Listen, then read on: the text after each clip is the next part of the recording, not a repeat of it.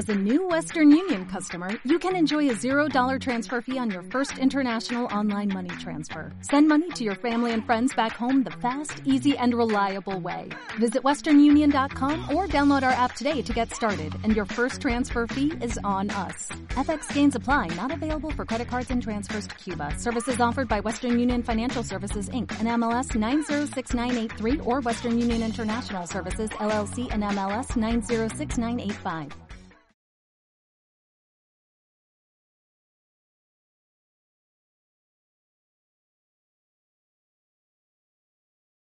Hoy con nosotros tenemos a, tres personas que nos van a contar sus experiencias en torno a, la creación de nuevos caminos sí, económicos y sociales y sí de, eh, comunitarios, ¿no? Digamos.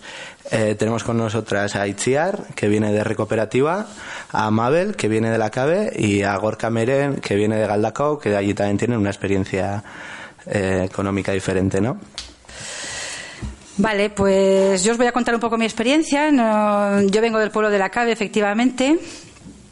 Eh, nosotros nos fuimos con todos estos eslogans y muchos más, que teníamos una lista enorme de eslogans para vivir con ellos, y os puedo decir que son invivibles, que nos hemos roto en el camino, ¿no? Y que hemos tenido que cambiar muchas veces, ¿no? Principalmente no porque los eslogans estén mal, estén mal hechos, sino porque las personas tenemos quizás demasiadas dificultades para cambiar tal a la velocidad que exige la situación, ¿no? Y entonces ah, llega un momento en que en vez de intentar cambiar las personas, lo que intentamos es cambiar el entorno. ¿no? Y de hecho esta sociedad está montada así. Transformamos el entorno para adaptarlo a las necesidades de los individuos. Los individuos somos cada vez más más quejicas, ¿no? Y más abusadores también, como, ¿no? También a nivel de consumo también se ve, ¿no? O sea, que es que si la manzana tiene una cosita así, pues ya no me la compro, si el no sé qué tiene una rayadura tampoco, o sea, nos hemos vuelto muy pijos, ¿no? Y entonces, eh, en cierta forma, cuando te vas a vivir al campo y a vivir de una forma colectiva, pues todo esto te lo tienes que empezar a quitar de nuevo y cuesta, ¿no? Es como lavarse todos los días con piedra pómez la piel pues al final se queda en carne viva y cualquier cosa que te goza te hace mucho daño, ¿no? Entonces, eh, los cambios tienen esta índole y por lo tanto hay una dificultad para las personas de cambiar en la medida en que es necesario si queremos realmente construir este mundo nuevo que, que fantaseamos, ¿no? Y hay otro tema, un temazo, que es que necesitamos hacernos con el poder. ¿No?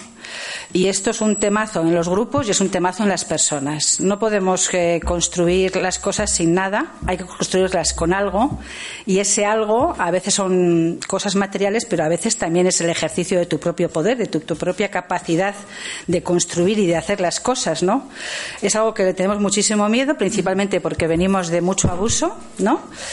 Y hemos, en cierta forma, hemos sobrevivido a ese abuso. Las mujeres esto lo conocemos muy bien, ¿no? Tanto abusos de, manera física como abusos psicológicos, como abusos de las estructuras, ¿no?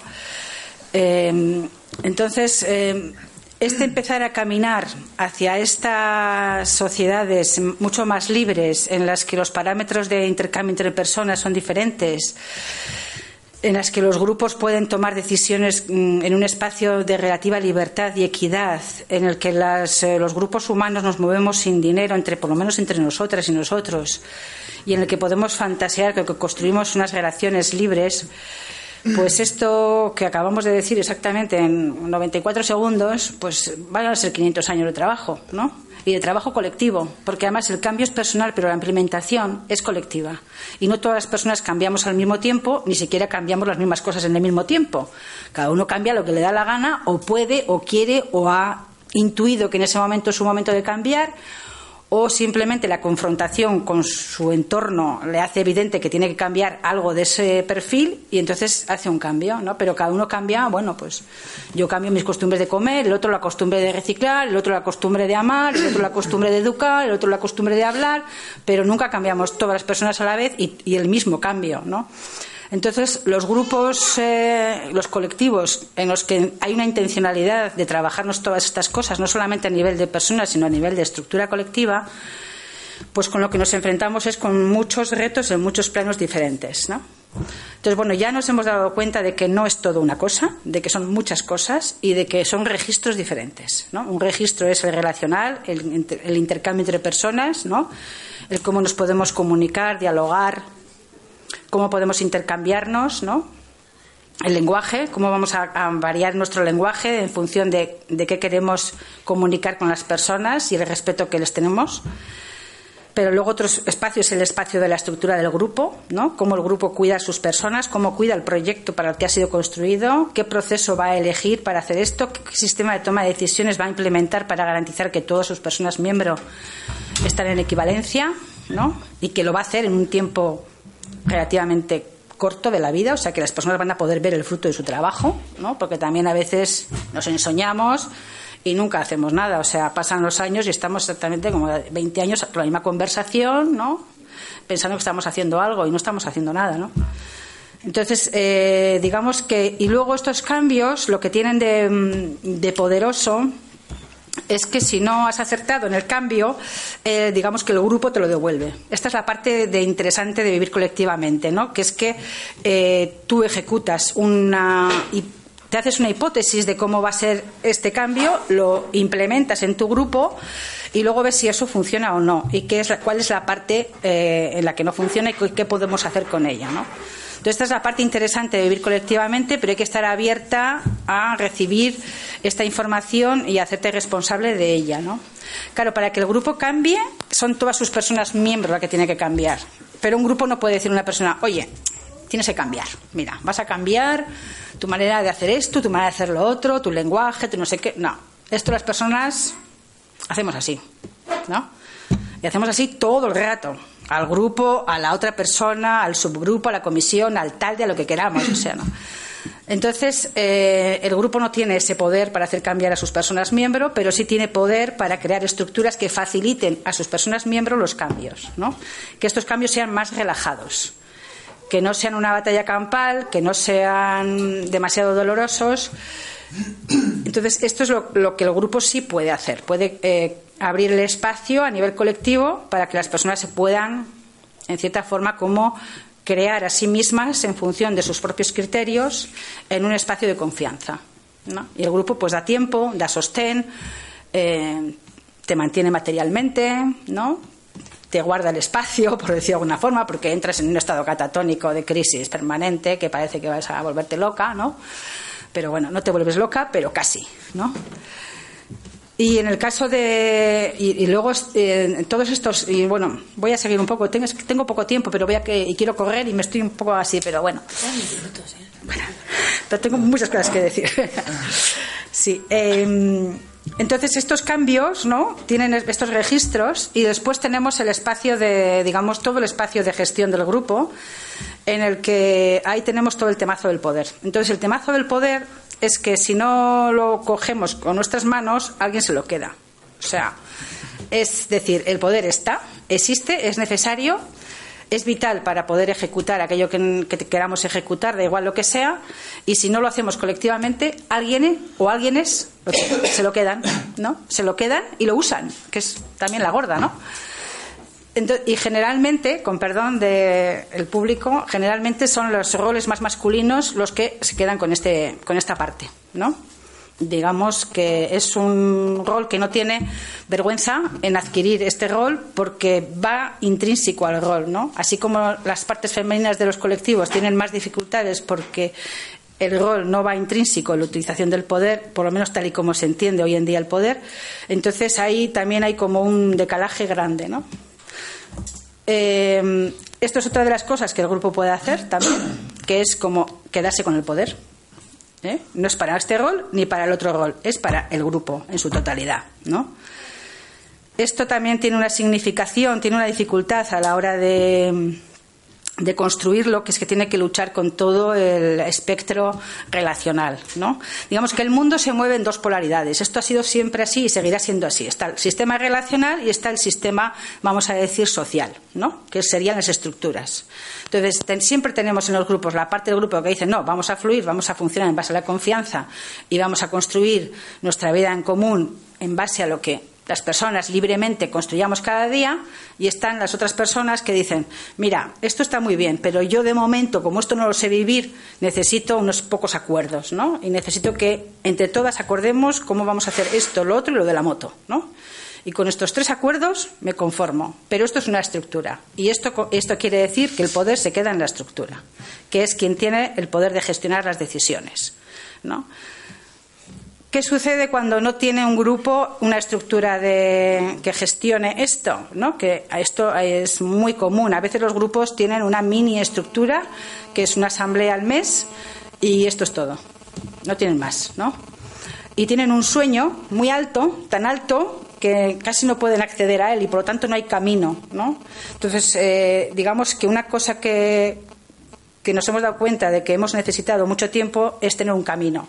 Y este camino es desde aquí donde estoy yo ahora hasta mi sueño más alto, ¿no? Entonces la línea que forma esto, ese es mi camino, ¿no? Y el grupo tiene que poder construir esto también de alguna manera. Tiene que poder construir su sueño, saber dónde está y desde dónde está ese grupo. Y con su sueño, ese va a ser su camino, ¿no? Y luego tiene que poner en el, en el camino, tiene que poner como sostenes para que las personas y el propio grupo y el propio proceso no se, no se caiga, ¿no? y las personas no se vayan quedando por el camino, porque los grupos también necesitan energía, necesitan mucha energía y una de las formas de donde la sacan es de quemar personas, ¿no? Como en los como en los trenes a presión que metían así carbón, pues los grupos meten gente y sacan gente, muy quemada, muy hecha polvo, muy a veces muy enfadada, ¿no? A veces muy triste pero eh, es el, digamos, es una de las maneras que tienen los grupos de nutrirse de energía. ¿no? ¿Por qué necesitamos nutrirnos de energía de personas en vez de del propio grupo? Porque no hemos construido esto. ¿no? Cuando un grupo tiene esto construido, tiene suficiente energía para sostener el proceso. Si no está esto, ¿qué pasa? Que los grupos se sostienen en lo relacional, ¿no? Sacamos energía de las amigas, de los amigos, de los amantes, de las esposas, de los hijos, sacamos mucha energía de ahí, pero somos chupópteros, o sea, absorbemos el seso y luego los escupimos, ¿no? Cual insectos, o sea, ¿no?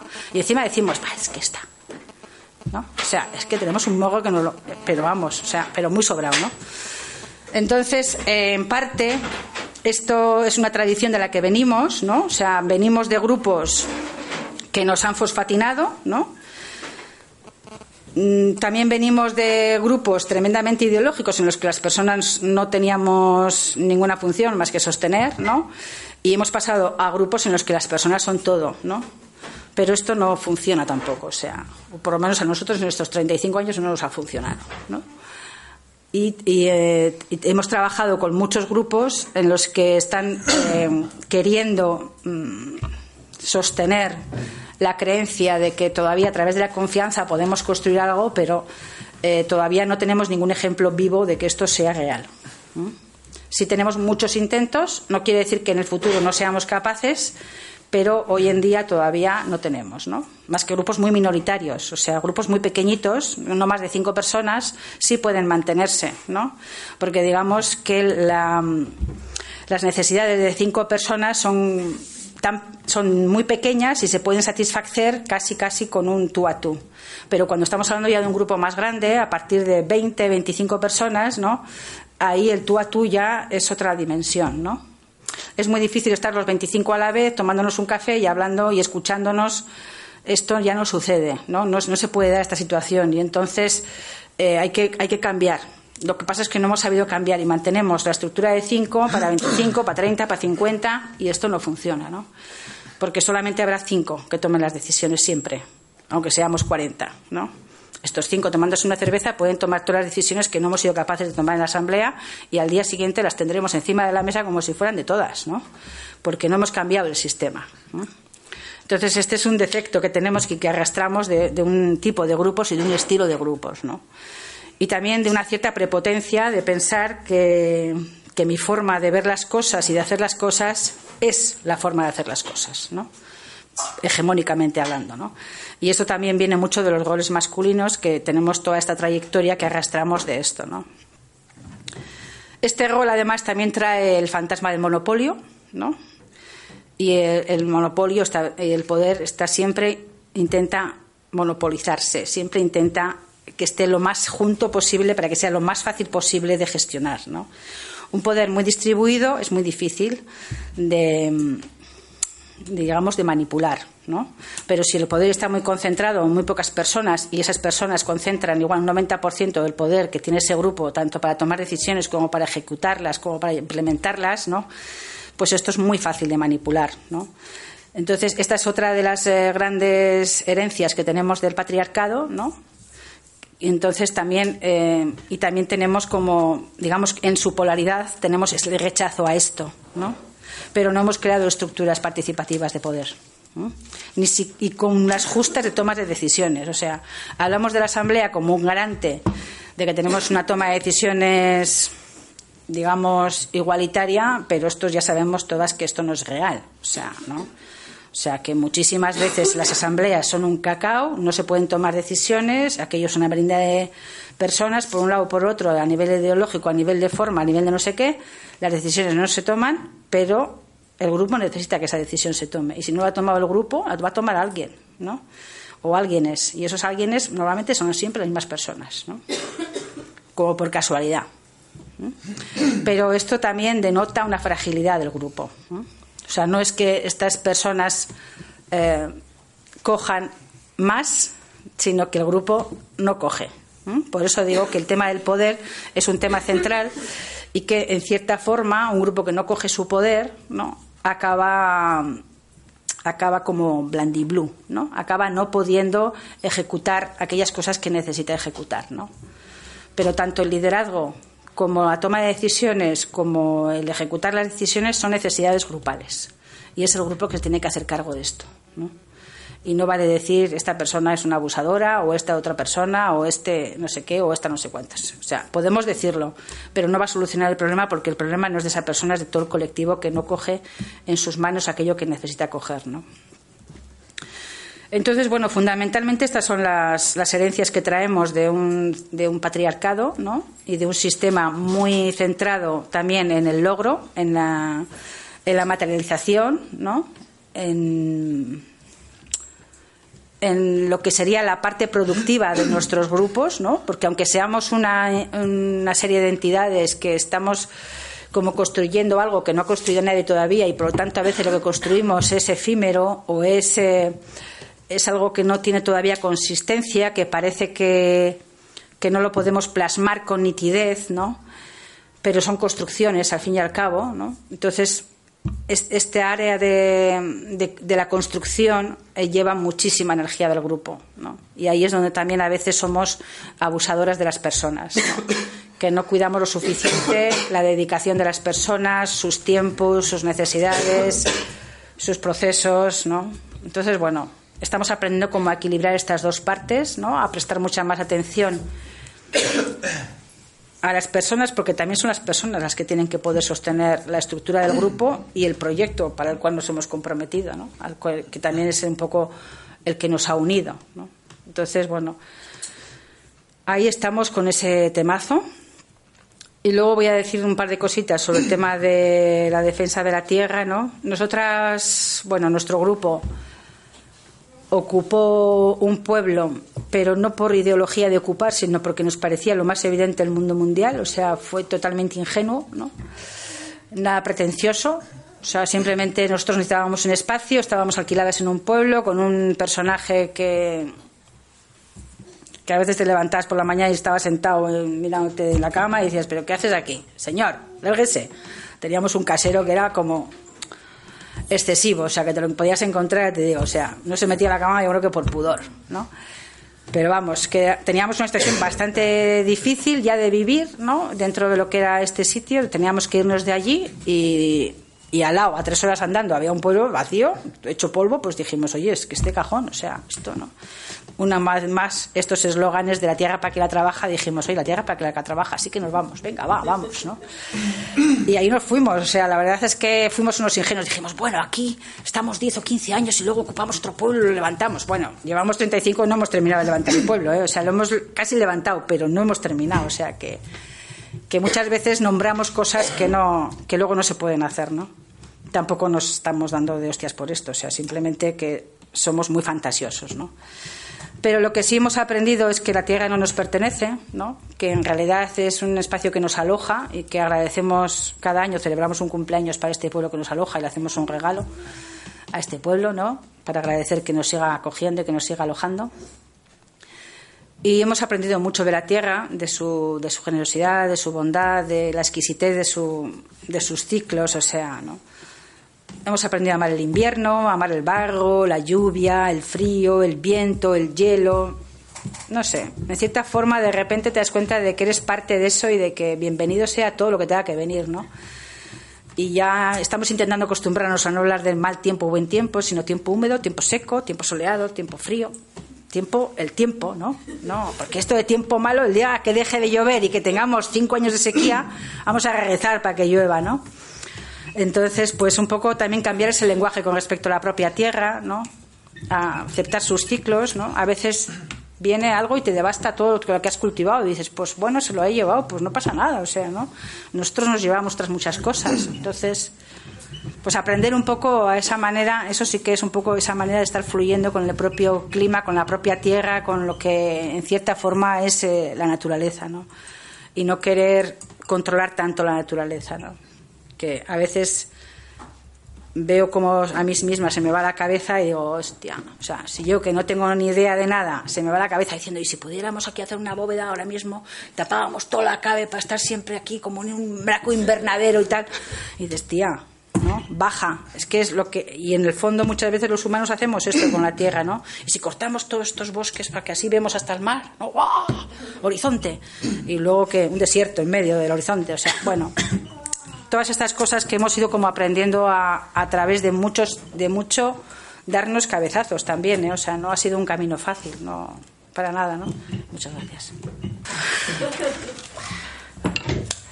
Bueno, a ver, eh, como Erri Cooperativa tampoco es un proyecto muy conocido, yo voy a empezar por explicarlo y le voy a dar un poco un giro a esta mesa redonda más a lo pragmático, economicista y aburrido sin contacto con la tierra. Pero bueno, eso también es porque, bueno, yo entiendo que todos los proyectos cambian mucho, depende de quién lo cuente. Entonces yo lo cuento desde mi yo así muy economicista y muy hiperracional y otra persona lo contaría de una manera muy diferente y ya está. Pues he venido yo y ya. Eh, bueno, pues Erri Cooperativa es un proyecto que podríamos decir de autosuficiencia en red, es decir, que es un grupo de... A ver, ¿voy? Sí. Pues acaso.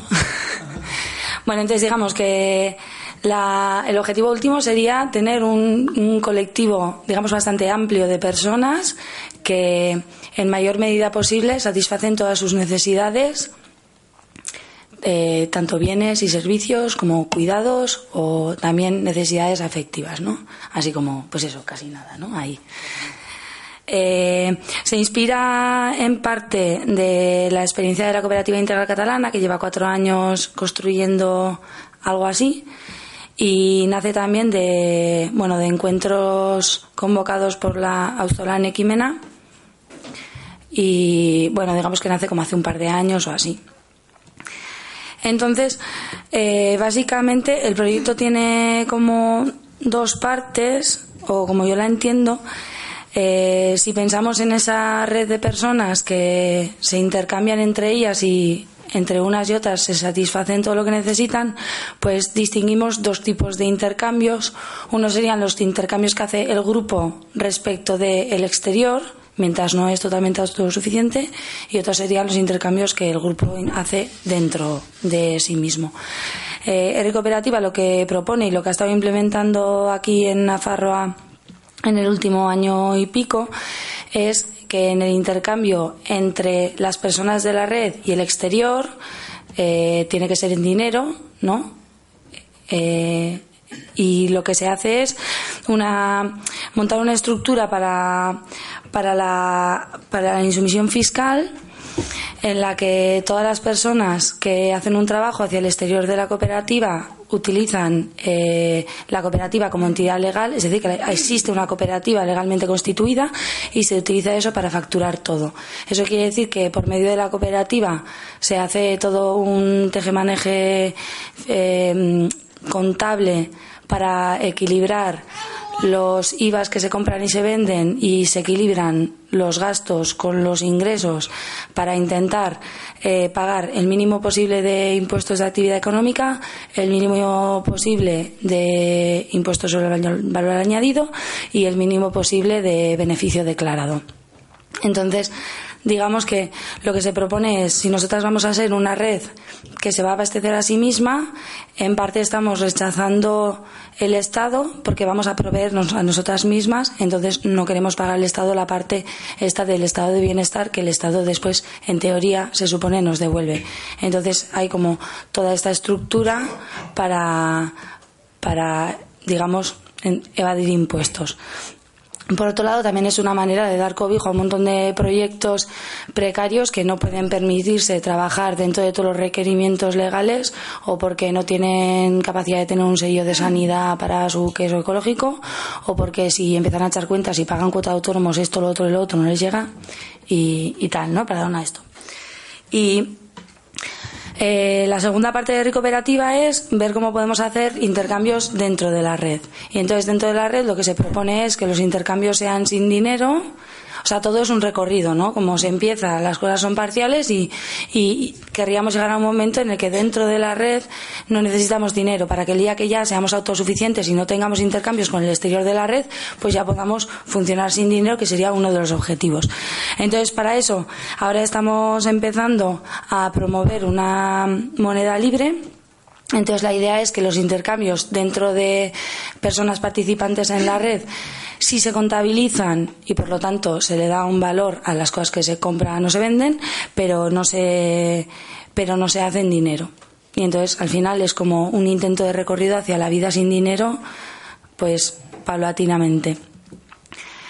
Eh, esto eh, a largo plazo iría acompañado de un proceso en el que la asamblea de, esta red, eh, digamos que le da la vuelta a la manera en que entendemos la economía. Hoy en día en el mercado uno produce algo y lo intenta colocar, ¿no? Intento venderlo para conseguir dinero para satisfacer mis necesidades. Y eso implica que yo tengo que enchufar en el mercado mi producción, sea o no interesante, sea o no útil. Y bueno, nosotras que igual lo hacemos a pequeña escala, pues si yo hago pan, pues vale, pues será útil, pero si lo pensamos a gran escala de cómo funciona la economía, pues estamos hablando de toda la publicidad y todo el marketing y toda la generación de necesidades superfluas, porque la dirección en la que funciona la economía es desde yo produzco eh, para conseguir dinero entonces necesito encajarlo en el mercado. Y entonces sería a la postre darle la vuelta a eso y decir yo no produzco para conseguir dinero y luego satisfacer mis necesidades, sino que yo produzco para algo, ¿no? Eso, ¿cómo le daríamos la vuelta? Pues la asamblea sería la que tendría que arrancar no desde las ofertas, sino desde las necesidades que tiene ese grupo y decir, bueno, ¿qué es lo que por ahora no hemos podido satisfacer dentro del grupo? Entonces, si tenemos esta, esta y esta necesidad, entonces tendremos que trabajar para satisfacerlas. Es decir, que la idea sería darle la vuelta y partir de, desde lo que necesitamos, ver qué, qué capacidad tenemos para producirlo, tanto de fuerza de trabajo como de, eh, digamos, capital, ¿no? Digamos, de tierra, maquinaria o lo que haga falta, y luego ver quién y cómo y tener proyectos o individuales o colectivos o de toda la colectividad para producirlo. Entonces, esto sería llegar a una especie de democracia económica en el que hay una planificación económica, que suena muy soviético, pero descentralizada en el sentido de que esa planificación viene de una asamblea y no viene de una autoridad. Entonces, ¿cuál es la realidad? ¿Cómo está el, el, el colectivo ahora? Eh, estas dos partes que yo he dicho, la del mercado de dentro hacia afuera y el mercado interior con una moneda libre, en este momento se han separado muchísimo. Quiere decir que la gente que se está moviendo en, en intentar implementar una y la otra se ha convertido en algo disjunto, que es una cosa bastante poco deseable. En, en la parte de insumisión fiscal y de, y de hacer todo este trabajo contable, financiero, creativo, imaginativo, eh, pues después de año y pico eh, nos hemos atascado bastante y efectivamente hay gente que se ha quemado un montón y bueno, pues tenemos ese problema de que pues existe un cuello de botella y la parte de trabajo estrictamente económico, pues es difícil, es poco agradecida y, y es, es una tarea fea, ¿no? Y bueno, pues ahí estamos como que nos hemos encontrado con ese con ese bache de que la gente que ha estado haciendo ese supercurrazo se ha quemado y que no hemos sido capaces de, de, reemplazar eso. Y la parte de buscar una moneda para crear un mercado interior, pues ahora está empezando poquito a poco, con la monedica que le hemos llamado truc, y poco a poco se está desvinculando de lo que era la cooperativa antes, ¿no? Entonces estamos en un momento ahí como, como extraño. En cuanto a en qué medida esto puede suponer superar el patriarcado, que era un tema que, pues que hoy en la mesa redonda se quería también subrayar, Claro, dentro de todo este planteamiento, si algún día consiguiéramos llegar a una asamblea que se sienta a identificar sus necesidades y después estudiar cómo las va a satisfacer, ahí ya hemos ganado algo. Porque ahí de verdad podemos empezar a hablar de todas nuestras necesidades y, y volver a visibilizar lo que en, el mercado hoy en día es invisible. Y en especial el, el trabajo, digamos, de cuidados y así. Pero sí que es verdad que todo el camino en medio pues seguimos funcionando pues con un mercado en el que hemos dado unos pasos adelante porque es un mercado del que somos soberanas y con una moneda de la que somos soberanas, pero en el que pues las maneras de funcionar en cuanto a en cuanto a visibilización e invisibilización, pues probablemente sean las mismas. Y por ahora no sé, ya hablaremos luego más. Y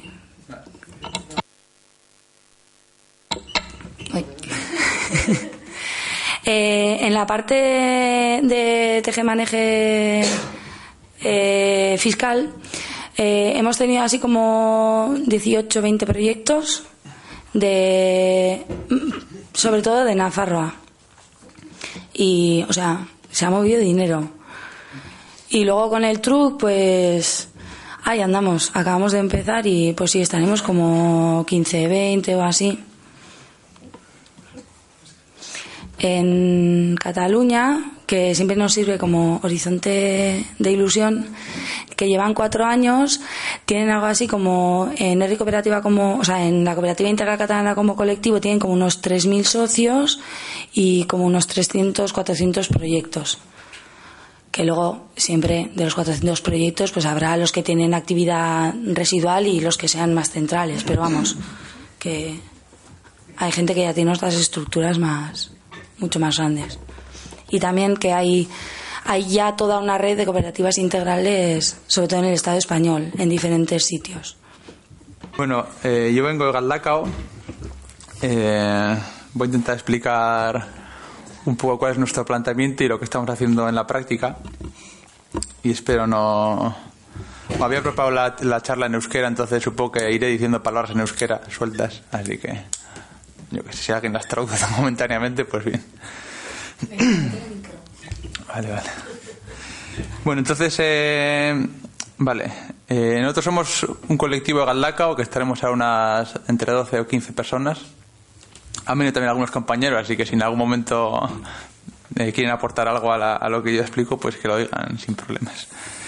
Vale, entonces, eh, no sé, voy a empezar un poco por cómo, o sea, cómo nos, se nos ocurrió empezar a, a, construir. O, al principio el, trabajo fue sobre todo bastante teórico. Eh, a raíz de una de las grevas generales que hubo hace unos tres o cuatro años, pues nos juntamos un grupo de chavales ahí en el, pueblo, con gente también de otros pueblos.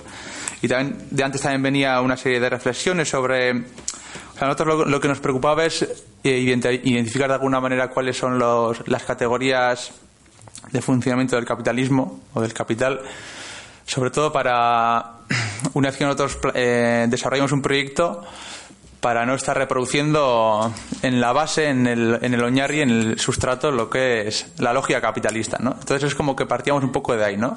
De intentar analizar bien eso, tener claro eh, cuáles son las categorías y las características principales de la sociedad capitalista y un poco como, una vez asentadas esas bases, pues un poco como tirar un poco para adelante ya en la práctica, ¿no?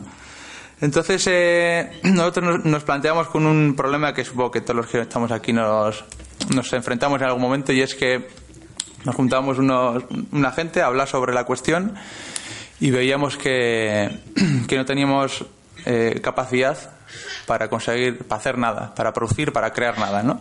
Entonces, nuestra, nosotros veíamos que en nuestro día a día la, el acceso a la realidad, el acceso al mundo que nos rodeaba dependía del mercado, ¿no? O sea, como que teníamos que, mediante el mercado, podíamos conseguir todo aquello que queremos o que necesitamos.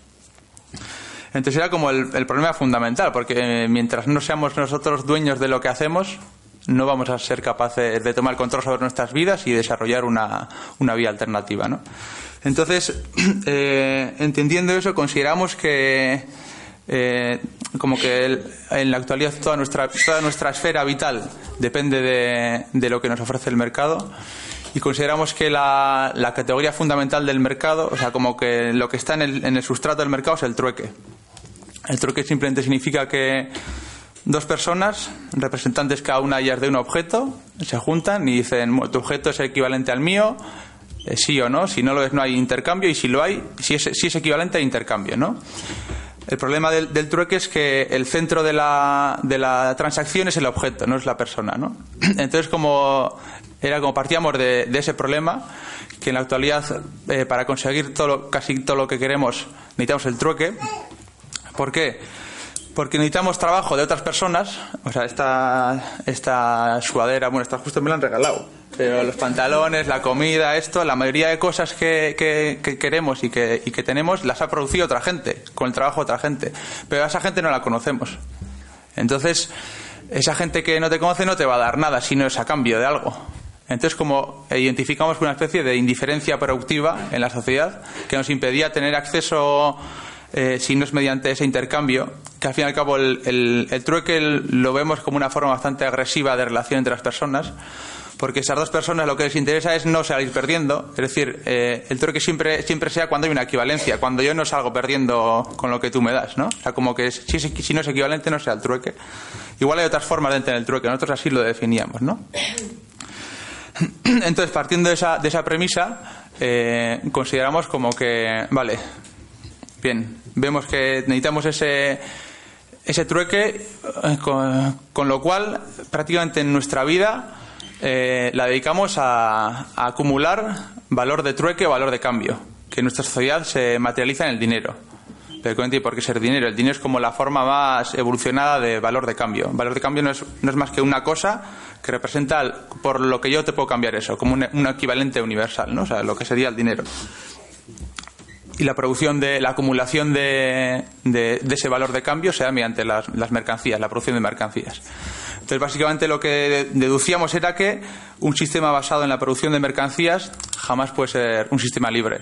Jamás podemos tener control sobre, sobre ese sistema. ¿Por qué? Eh, cuando yo produzco, bueno, eh, uso el término producción pero no es, no es en, el, en, la, en, el, en el sentido en el que normalmente se usa. O sea, producción normalmente se, se entiende como producir, producir algo material, un cristal, producir un coche, producir una mesa. Nosotros usamos el término producción más en un sentido de, o sea, como de crear realidad.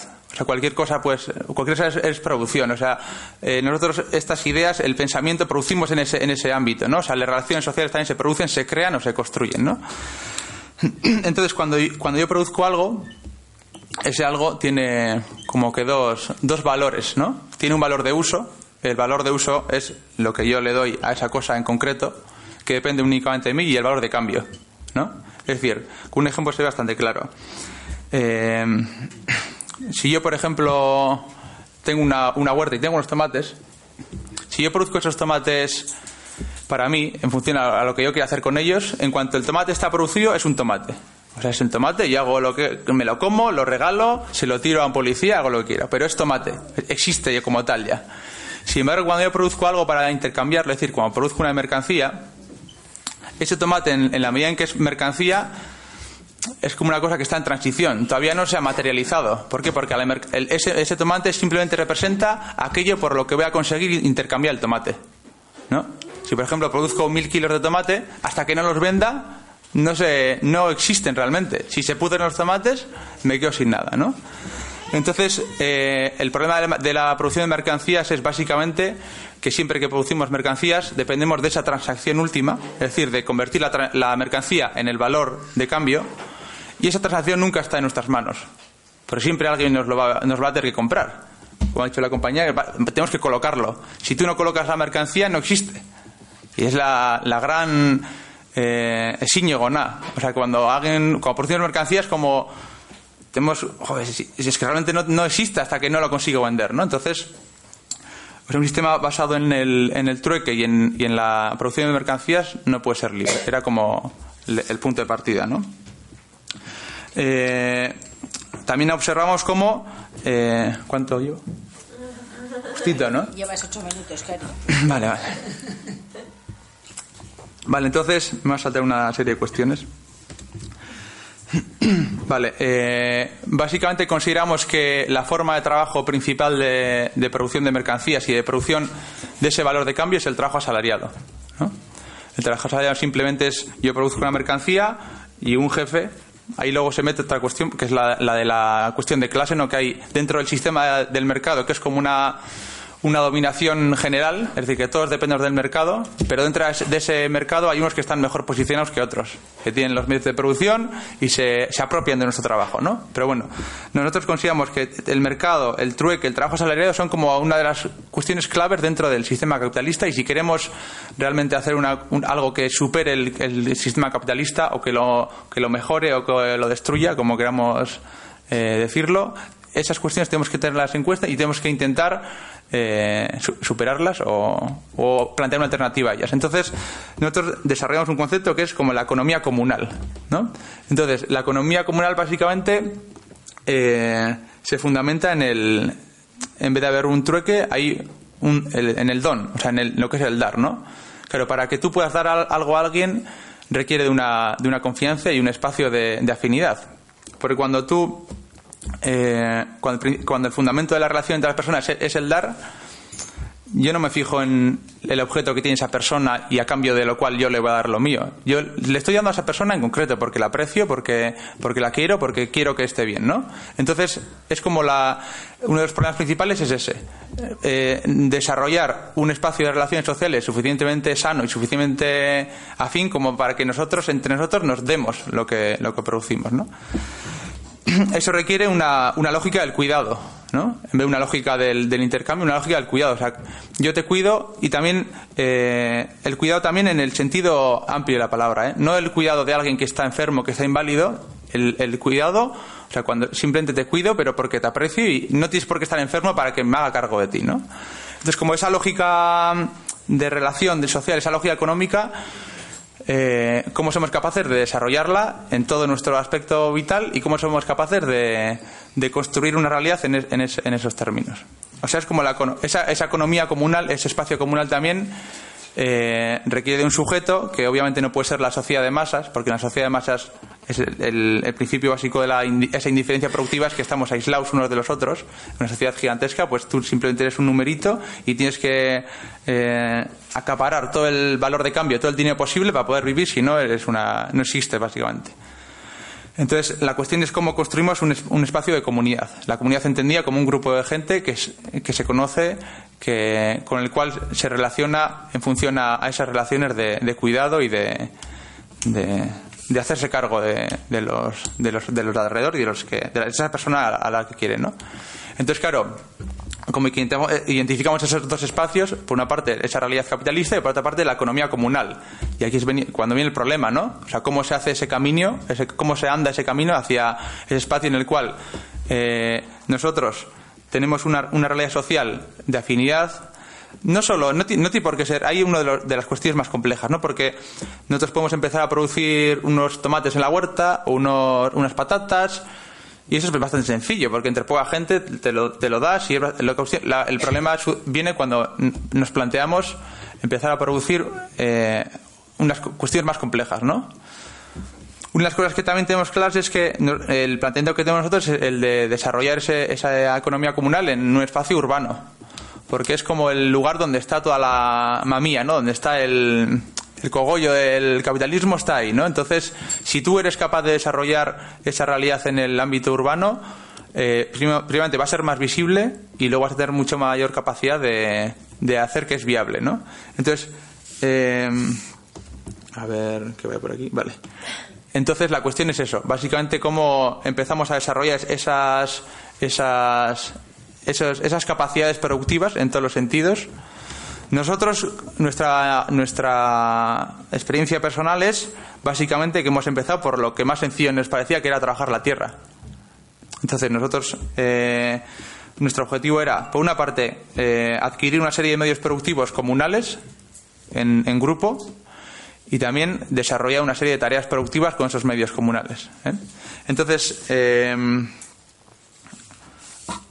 la, la contradicción viene, pues eso, que cuando no tienes nada que producir, cuando no produces nada, ¿cómo puedes repartir? O sea, es como una de las cuestiones. La otra cuestión es que eh, mientras no exista esa, esa esfera comunal que abarque todo lo que queremos, de momento existe la esfera del mercado. ¿eh? Entonces, ¿cómo somos capaces de ustartuar? No sé cómo se dice. De... Sí, eso es, de que de ustartuar. Eh, de momento estamos en la realidad. aunar, ¿no? De momento estamos en la, en la realidad capitalista. ¿Cómo somos capaces, primero, de sobrevivir en la realidad capitalista, es decir, de no morirnos de hambre, de no morirnos de asco? Eh, porque si obviamente nosotros vamos a hablar con la gente y an- vamos en calzoncillos y no tenemos nada, pues la gente va a decir, joder, es que eso no, no nos interesa. O sea, no, lo que, nosotros tenemos claro que queremos una forma de vida que sea mejor que la que nos ofrece hoy en día el capitalismo. Eso lo tenemos claro. Entonces, claro, eh, es, es, complejo, ¿no? Entonces, hay, lo primero que necesitamos es como eh, pistu gogo productiva. No sé cómo se puede decir eso. Como encender esa, ese gogo, esa, esa, esa esto, porque hoy en día la gente se pone a trabajar solo si, si es a cambio de dinero, porque el dinero es lo que representa el poder. El, el po- el poder hacer cosas. El poder en, como verbo, no como sustantivo, ¿no? Entonces, básicamente es como la contradicción. Un minuto, ¿no? Ya estoy terminando. Entonces, como, ¿qué es la, contradicción? Entonces nosotros eh, tenemos como esos dos caminos, ¿no? Eh, bueno, son, son más, no son dos caminos, son más, ¿no? En primer lugar, eh, construir ese espacio comunitario de afinidad en el cual nos, nos cuidamos los unos a los otros, que es prácticamente lo más, lo más complejo. Por otra parte, desarrollar las, herramientas eh, para que en una realidad que todavía es del mercado podamos vivir eh, más o menos bien. Es decir, eh, y no solo más o menos bien, para que nosotros, es decir, producir dinero, pero de forma colectiva, sobre todo para vivir bien, pero también para ir extrayendo del espacio mercantil medios de producción que nosotros luego vamos a usar de forma comunal. Por ejemplo, hemos comprado un tractor, pero ese tractor lo hemos comprado con dinero, porque todavía no tenemos las capacidades para producir un tractor, ¿no? Entonces, en esa fase inicial necesitamos de dinero para ir quitándole cada vez más espacio al- al- a la realidad mercantil. Y luego tenemos la otra, el, el- otro espacio de trabajo que es el de ir desarrollando el espacio comunal. Es decir, el desarrollar nosotros una producción propia que entre nosotros nos, nos la demos, ¿no? Entonces yo veo la realidad como eso, como una especie de esfera, y nosotros hemos hecho un pequeño punto ahí en el medio, en el cual eh, tenemos una serie de, de capacidades productivas ya. Eh, ahora voy a hacer un repaso de las cosas rápidas de las que tenemos. O sea, tenemos, una- unas, tenemos unas tierras, ahora andamos... O sea, la lógica de funcionamiento nuestra es... eh, nos juntamos en asamblea y por afinidades se hacen como subgrupos. Entonces alguien dice, yo quiero poner unas ovejas, ¿alguien me ayuda? Y pues salen tres y, y se pueden hacer las, las ovejas. Otro, yo me quiero, yo quiero hacer cerveza, pues se hace. Entonces ahora tenemos un grupo de cerveza, un grupo con las ovejas, tenemos un grupo que. Luego los grupos, o sea, que los mismos hacen una cosa y la otra, o sea, que no es excluyente ni nada. Tenemos un grupo de- con, con- con cerdos. Eh, tenemos un local, tenemos un, un tractor comunal, tenemos una lancha motora, tenemos un- para coger, para pescar, vamos. Ahora nos hemos metido en, una, en un proyecto de, una conservera en Ceberio, en un pueblo de Alau. Básicamente como que estamos construyendo ese espacio comunal que cada vez nos permita ir comiendo más, más lugar al- a la realidad mercantil. Entonces, claro, la, la problemática va a ser cuando ya queramos, aspiramos a hacer nosotros el tractor, que tendremos un poco la idea, o sea, eso en Galdacao solo no se puede hacer, supongo que tendrán que salir más, más grupos en otras partes de Euskal Herria o del mundo, yo que sé de dónde, y como que se irá seremos capaces de desarrollar eh, procesos productivos cada vez más complejos desde una lógica autónoma y en la cual eso es lo que ha dicho al principio me gusta mucho en la cual ese poder nosotros tenemos el poder el poder hacer cosas no esté monopolizado no sea un poder autoritario sino que esté eh, eh, autonomizado, o sea, como que disgregado y que cada, sujeto, cada, cada, espacio, cada comunidad sea capaz de, gestionar esos poderes directamente. Un poco yo no sé si me ha aclarado o no, o si os habéis aclarado. Básicamente era en eso consistía. Y ahora andamos pues eso, con, con problemas, porque es complicado, porque no nos han educado para, para hacer esas cosas, todo lo que nos rodea a nuestro, a nuestro alrededor es, es una mierda, porque vas a la universidad para trabajar y no vas a encontrar trabajo en tu vida, entonces estás ahí, la gente está jodida todo el día emborrachándose, o sea, entonces es verdad, eso es un problema, pero bueno, luego yo me voy a en la chantrea, así que porque tampoco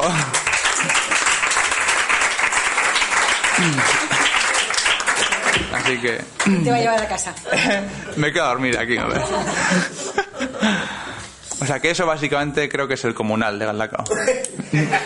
y luego ahora estamos como, hemos creado un texto entre más gente y estamos moviéndolo por Euskal Herria, como es un texto así muy general, como que intenta plasmar estos principios teóricos para que cada uno haga ese texto con lo que quiera, como si quiere partirlo en mil trozos, quiere coger una frase, quiere cogerlo todo, como para empezar a inyectar esa inquietud, esa inquietud en la, en la gente y como que se empiecen a organizar y cada uno que empieza a desarrollar eso y en algún momento pues nos iremos juntando y desarrollando esa pero para nosotros lo del trueque, la mercancía, el trabajo asalariado son como cuestiones fundamentales que, que hay que abordar si no estaremos reproduciendo todo el rato la el problema que tenemos hoy en día.